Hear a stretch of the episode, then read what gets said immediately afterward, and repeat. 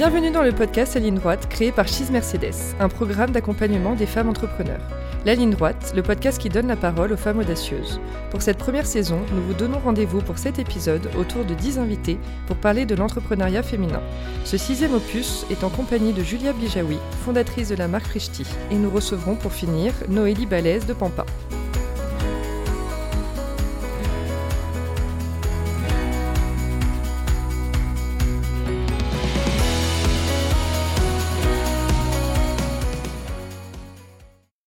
Dans ce nouvel épisode du podcast La Ligne Droite by Cheese Mercedes France, nous recevons Julia Bijawi, cofondatrice et co-CEO de Frishti, la société de restauration qui propose des plats maison pour manger ou cuisiner. Bonjour Julia. Bonjour. Et bienvenue. Merci beaucoup. Alors tu as commencé ton parcours chez Birchbox, aujourd'hui Blissim. Raconte-nous un peu ce qui t'a amené jusqu'à la création de Frishti. Effectivement, quand je suis sortie de mon école de commerce, j'ai commencé par faire un stage bras droit, donc en étant bras droit du dirigeant de, de Birchbox, qui in fine est mon associé chez Frishti aujourd'hui et mon conjoint et le père de mes enfants, donc ça a été une belle rencontre, on va dire. et j'ai travaillé trois ans euh, dans cette entreprise. Je suis arrivée, euh, Birchbox avait euh, six mois, à l'époque ça s'appelait même Jolie Box. Et donc c'était vraiment une expérience, c'était pas ma boîte, mais c'était une expérience très entrepreneuriale où on a euh, construit une équipe, euh, construit euh, la croissance, fusionné avec une boîte américaine, etc. Et puis, bah voilà, c'était dans l'univers de la beauté, qui n'était pas un univers, moi, dont j'étais particulièrement fan.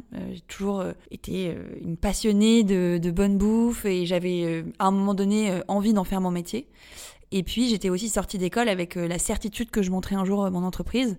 J'avais failli le faire tout de suite après euh, ma sortie d'école, mais euh, finalement j'avais trouvé cette opportunité et j'avais pas encore la bonne idée, le bon associé. Donc euh, j'avais décidé finalement d'aller un peu travailler avant d'aller monter ma boîte et d'attendre la bonne idée et, la bonne équipe, on va dire. Donc voilà, donc au bout de trois ans, je pars parce que je me dis ok c'est le bon moment. J'avais pas encore l'idée, mais c'est le bon moment. Je veux, je veux entreprendre et je veux faire quelque chose à moi et dans un secteur qui me plaît beaucoup.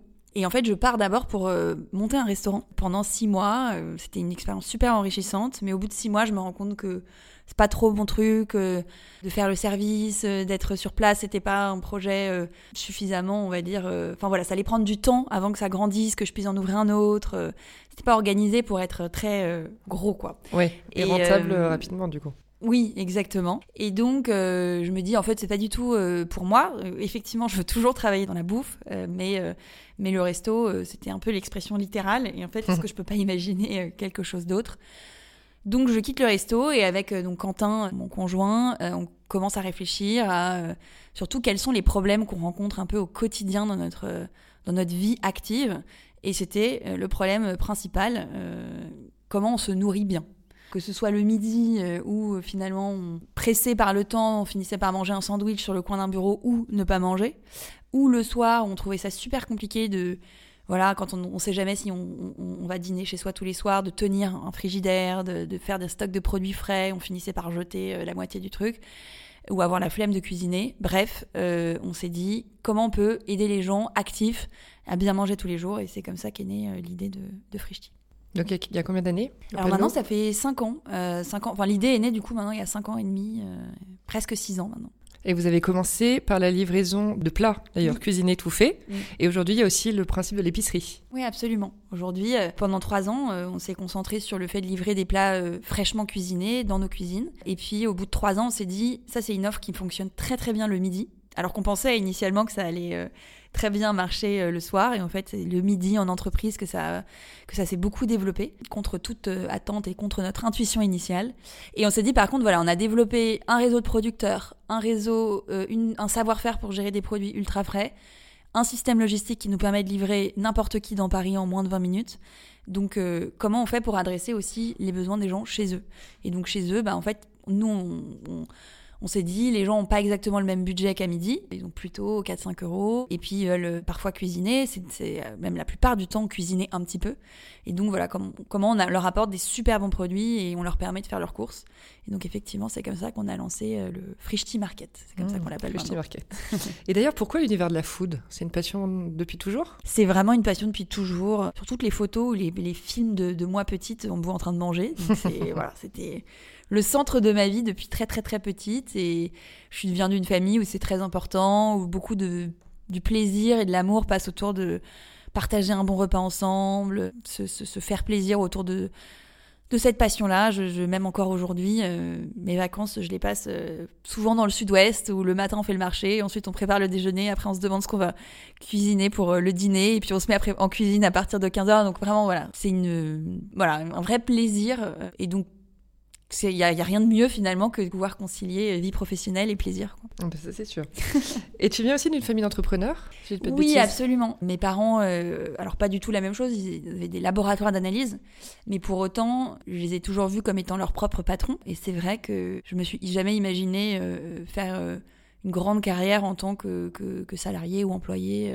J'ai toujours su, enfin toujours, pas non plus à trois ans, mais en tout cas à partir du moment où j'ai entrepris mes, études supérieures, et même encore avant, que euh, j'allais vouloir monter un jour mon, propre business euh, un peu dans, dans, leur lignée. Même si aujourd'hui je me rends compte à quel point c'est pas du tout les mêmes genres d'entrepreneuriat. Mais ça t'a inspiré. Ça m'a inspiré, exactement. Alors pourquoi avoir choisi de participer au programme de la ligne droite? Alors pour plusieurs raisons. La première, c'est que je, trouve euh, super de mettre en avant l'entrepreneuriat féminin. C'est sûr qu'il n'y a pas encore assez de femmes qui entreprennent pour plein de raisons différentes, et notamment les les barrières qu'on peut parfois se mettre à nous-mêmes. Enfin, entreprendre, ça demande quand même un certain, une certaine prise de risque, une confiance en soi, qui sont des qualités qui sont parfois trop peu développées chez les femmes, alors qu'elles en sont euh, au contraire largement capables et qui a besoin euh, d'un entrepreneuriat féminin. Et une des manières pour combattre, enfin pour en tout cas donner envie et essayer de d'inspirer davantage de vocations d'entrepreneurs féminins, c'est tout simplement de parler de son expérience, de permettre alors j'aime pas le trop le terme de rôle modèle, puisque c'est pas non plus comme ça que je m'imagine, mais voilà, de montrer que c'est possible, d'expliquer son parcours et de permettre parfois une identification qui donnera, j'espère, envie à des jeunes femmes qui nous écoutent, ou même des moins jeunes, mais de se lancer et de, de croire en elles et de penser que c'est possible. Oui. Et du coup, donc tu as rencontré Noémie Balèze, cofondatrice de Pampa, qui interviendra sur l'épisode suivant d'ailleurs. Exactement, c'est d'ailleurs la deuxième raison euh, pour laquelle j'ai accepté ce programme, c'est que euh, on m'a tout de suite dit que c'était pour rencontrer Noélie, euh, mentorer Noélie, et je suis Pampa depuis maintenant quelques années et j'adore cette marque. Euh, cet univers euh, que je trouve euh, assez génial. Je suis toujours très impressionnée quand je, vois les nouveautés qu'elles sortent, les emails, enfin voilà, tout leur univers de marque. J'ai toujours été très sensible et je me, suis dit, ça doit être une sacrée équipe d'entrepreneurs derrière. Mm. Et donc, voilà, cette idée de, cette rencontre aussi avec elle, j'avais un très bon a priori sur elle et j'ai pas été déçue. Oui, t'attendais quoi quand vous êtes vu bah, Je pense qu'on partage beaucoup de choses. Le fait d'avoir créé une marque qui s'adresse qu'on appelle B2C, c'est-à-dire qui mhm. s'adressent aux consommateurs finaux, pas aux entreprises, et qui sont très axés sur euh, l'expérience, avoir un univers bien spécifique, une ligne éditoriale, une ligne graphique, euh, développer tout simplement un, univers qui fasse un peu rêver euh, le client. Alors on le fait sur deux domaines qui sont très différents, mais avec énormément de, de, points communs et d'attention en tout cas portée à la marque. Et c'est pas tous les jours. Enfin, il y a beaucoup de marques que j'admire, mais, mais elles sont pas non plus si nombreuses que ça, et Pampa en fait partie. Donc voilà, aller à la rencontre de quelqu'un euh, qui, euh, qui avait créé cet univers et qui avait cette même obsession que je pense que nous, on a développé chez Frishti autour de euh, sa marque. Mm. Du beau et du bon. voilà. Dire. et quels sont les conseils que tu lui as apportés? De quoi elle avait besoin, selon toi, quand vous êtes vus mm. bah, Le thème a un petit peu évolué à mesure de, de, nos échanges. Dans un premier temps, parce que Pampa est plus petit que Frishti, donc c'était sa grosse question était sur comment on maintient une ambiance créative et familiale euh, dans une entreprise alors même qu'elle grandit et qu'elle scale. Parce que on est là pour faire grandir nos entreprises euh, ça reste des business mais pour autant effectivement ce qui ce qui nous porte aussi c'est euh, cette énergie des gens qui nous rejoignent au début et qui créent avec nous et qui développent avec nous. Et donc je pense que ça voilà sa crainte était que de perdre un peu cet, état d'esprit sa culture d'entreprise euh, à mesure que sa boîte grandissait. Et puis finalement, ça a un petit peu dérivé avec le contexte et le coronavirus sur euh, comment on gère dans autant d'incertitudes une équipe, une stratégie, euh, et notamment une équipe, donc c'est toujours autour de l'équipe, mm. pour les, les, aider à donner le meilleur d'eux-mêmes, parce que la boîte en a besoin en ce moment, et sans, sans que ce soit vécu comme comme une mm. période stressante, mais au contraire comme une période d'opportunité. Oui, tu, nous parles du Covid. Quel est l'impact de, cette pandémie sur Frishti? À moyen terme, c'est un accélérateur de, changement. C'est-à-dire que cette, euh, cette épidémie, elle, a deux conséquences, en tout cas euh, sur notre domaine. C'est un, la digitalisation accélérée de beaucoup de secteurs. nous, on propose des services d'alimentation digitaux, donc ça va accélérer les usages de faire ses courses en ligne, les usages de d'avoir une cantine digitale et connectée. Enfin, donc voilà, ça, accélère euh, plutôt euh, ce que l'on propose. Et puis ça accélère une deuxième chose qui est l'envie de bien manger. C'est une période dans laquelle on, s'arrête de consommer, on prend tous un peu de recul, on fait particulièrement attention à sa santé. Et évidemment, bah, un des premiers facteurs de santé, c'est l'alimentation. Donc, il y avait une tendance de fond qui était autour du bien manger, mais elle est aussi en train de s'accélérer. Donc, mm. in fine, à moyen terme, je dirais que c'est plutôt euh, positif puisque Frishti propose de bien manger sur une version digitale. Donc euh, voilà. Après, à plus court terme, c'est euh, beaucoup beaucoup de d'efforts pour réussir à lire le marché et à s'adapter à, cette nouvelle demande parce que les comportements des consommateurs ont complètement changé. La première chose, c'est que nous, notre activité de plat cuisiné, bah, elle est très vive en entreprise, comme je le disais au début. Donc quand il y a plus personne dans les entreprises. On a, on a des, normalement un système de cantine euh, digitale. Bah, c'est plus, euh, voilà, c'est un, un, secteur de notre activité qui est clairement euh, en, rythme très très décéléré. Et on a la chance en fait d'avoir aussi ce service B2C de livraison de plats cuisinés et de courses. Et alors là, pour le coup, ça connaît une très très grosse croissance notamment sur la partie course. Et donc, bah, il faut s'adapter. Euh, par exemple, le premier confinement, on était beaucoup plus près sur le deuxième confinement, mais le, premier bah, confinement. On attendait un petit peu tous quand même. Euh, on avait déjà ce Frishti Market, mais il y avait que 300-400 références. Mm. On est monté à 1000 euh, en quelques semaines. on a fait plus de 250%. Enfin bref, c'était de la folie quoi. C'était les gens mm. voulaient vraiment faire leurs courses en ligne on était un des seuls services à pouvoir proposer une livraison en, aussi rapide. Aussi rapide. Tous les services de livraison étaient saturés. Et nous, on était équipés pour absorber cette demande. Et puis en fait, du coup, voilà, on a continué à améliorer l'inventaire, à améliorer l'offre, à améliorer euh, la lisibilité de cette offre sur notre site, etc. Et donc on était euh, tout à fait prêt sur ce deuxième confinement à, encore accélérer euh, sur le Frishti Market. Voilà. Et alors pour faire tout ça, tu as une super équipe Absolument. Heureusement qu'ils sont là. En août, je crois que si mes chiffres sont bons, Frichti a conquis plus de 1000 entreprises. Il y a, vous avez 300 salariés. Une dernière levée de fonds de 30 millions d'euros.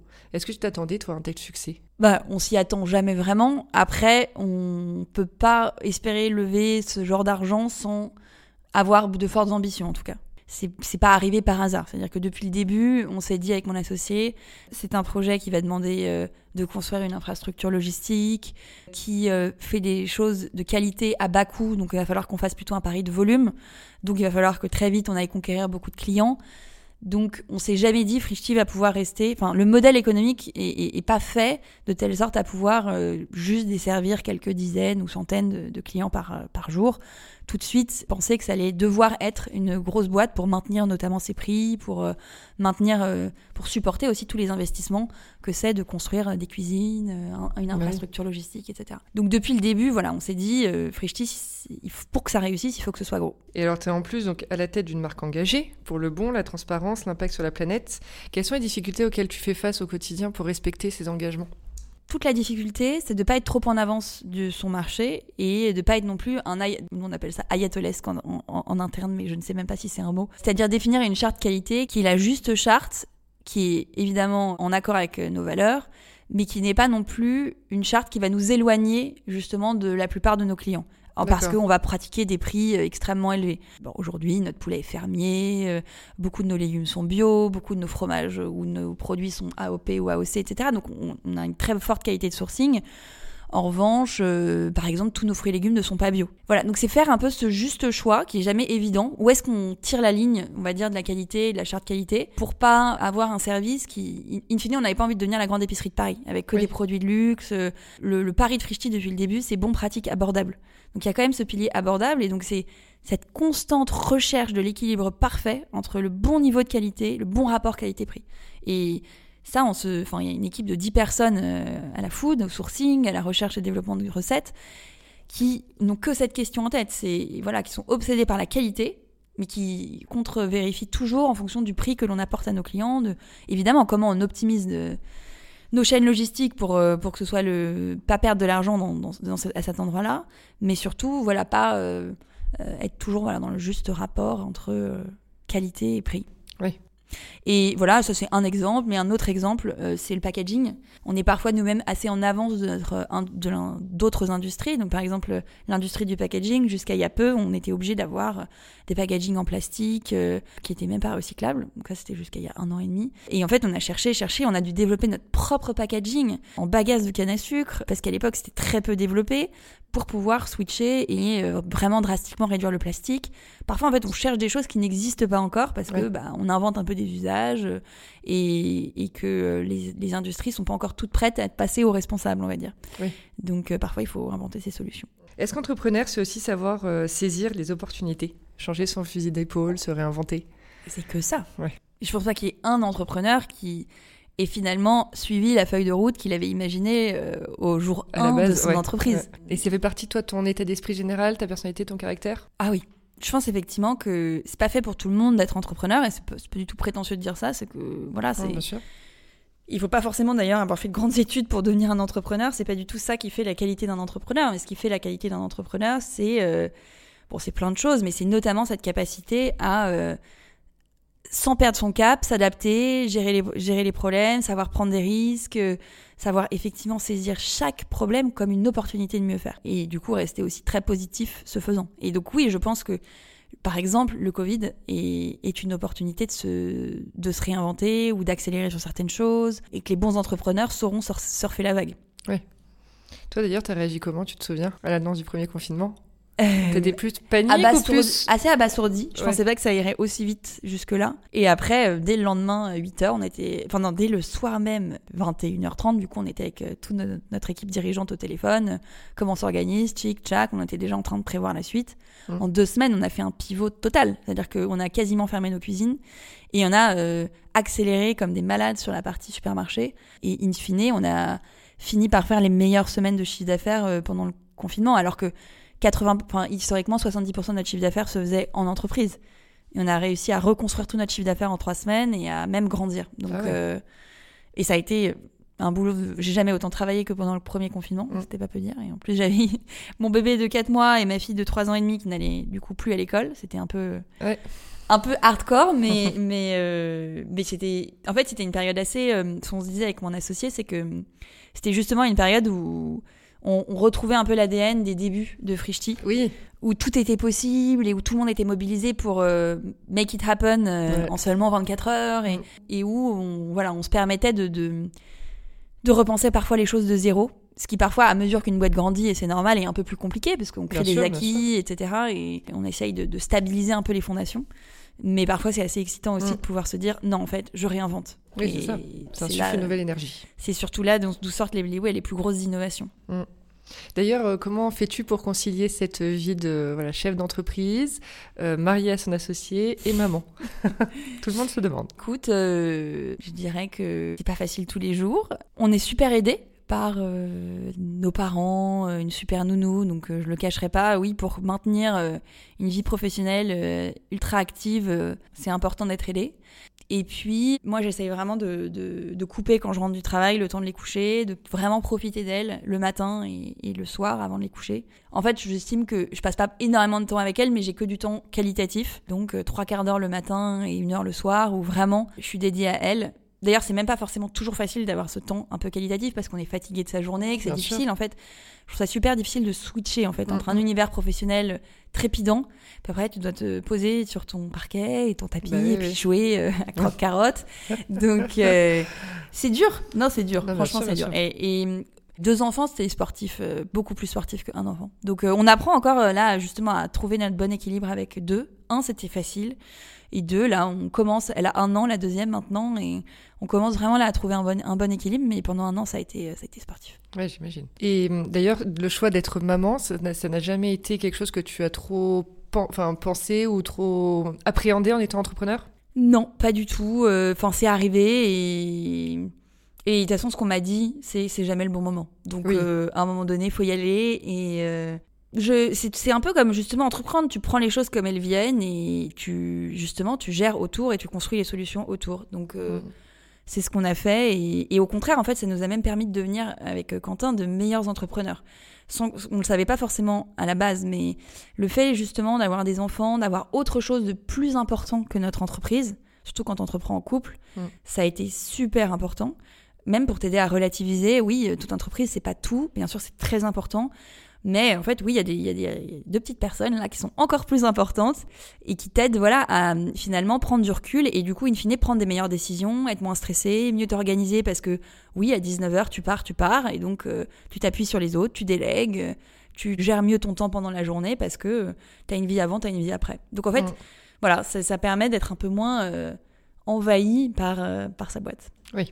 Tu es la première femme à diriger une entreprise Next 40, qui est un indice qui a été créé par Bercy pour mettre en avant les 40 startups les plus prometteuses de l'année. Est-ce que tu accompagnes d'autres femmes dans la mise en place de leur business? Alors, pas de manière euh, structurelle. Là, il y a eu cette rencontre avec Noélie et après, j'ai régulièrement des contacts avec... Euh, j'ai été euh, notamment marraine d'une promotion HEC Entrepreneur où j'ai pu un petit peu coacher certains étudiants de la majeure. Et j'ai pu participer aujourd'hui à un programme d'encadrement de, d'entrepreneuriat féminin. Mais chaque rencontre, bah voilà, je, je me nourris aussi, même quand c'est des entrepreneurs plus jeunes. Et j'essaye aussi de enfin, ne serait-ce que de discuter respectivement de nos business, euh, c'est toujours euh, très très enrichissant. Mm.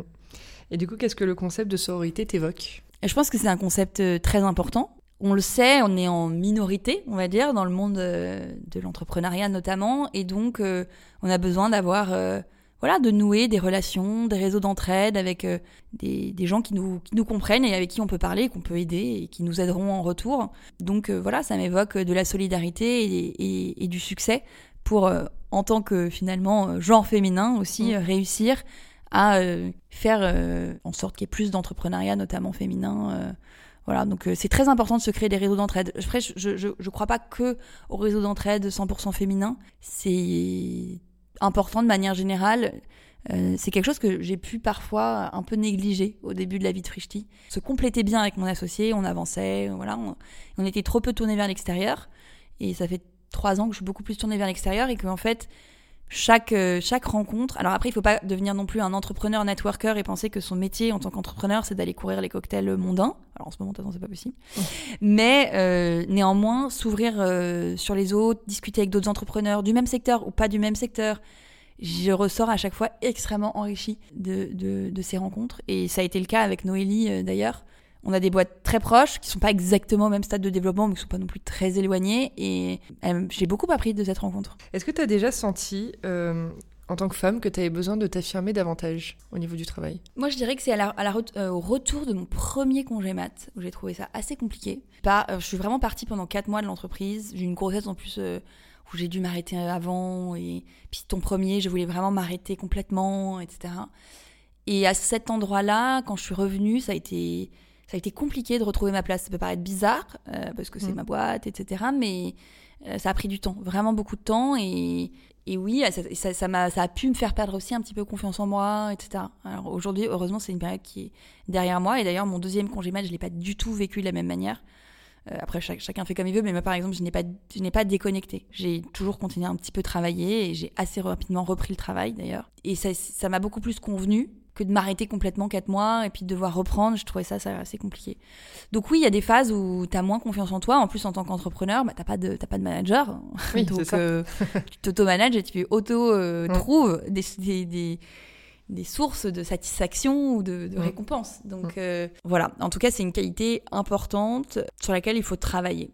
Et, et d'ailleurs, je me fais coacher par un coach voilà, en management, et notamment pour travailler ce, ce sujet de confiance. Et j'ai commencé à aller le voir à, l'issue de mon premier congé mat où ça a pu vraiment me manquer.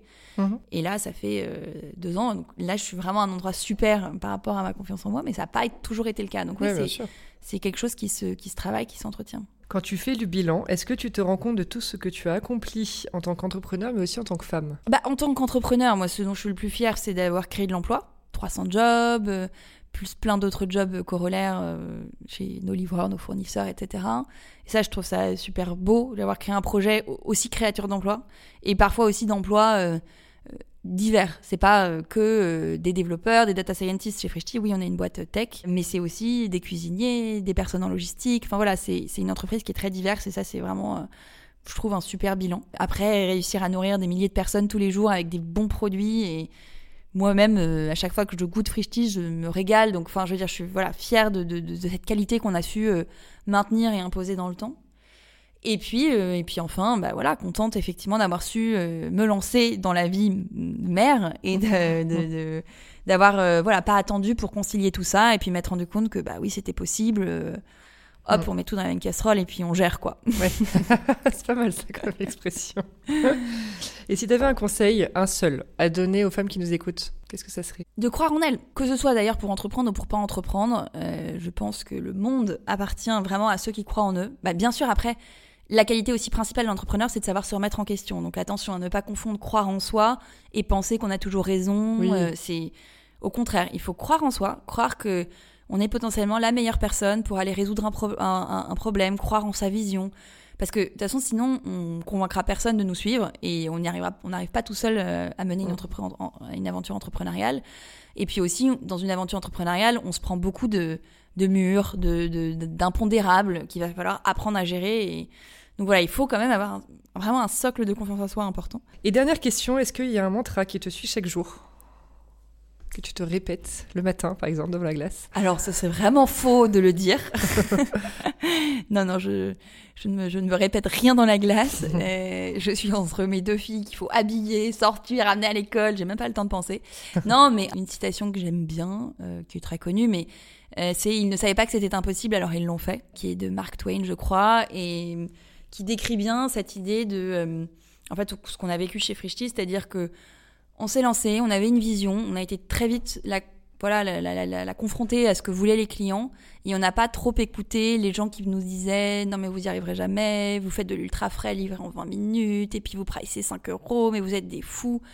Et en fait, parce que justement, on n'était pas forcément du secteur, on a pu innover. Et je pense que pour innover, bah, il faut sortir de ses a priori. Et oser. Et oser, exactement. Le mot de la fin. Super, merci beaucoup Julia. Bah, merci euh, à toi. Et puis je te dis à très vite.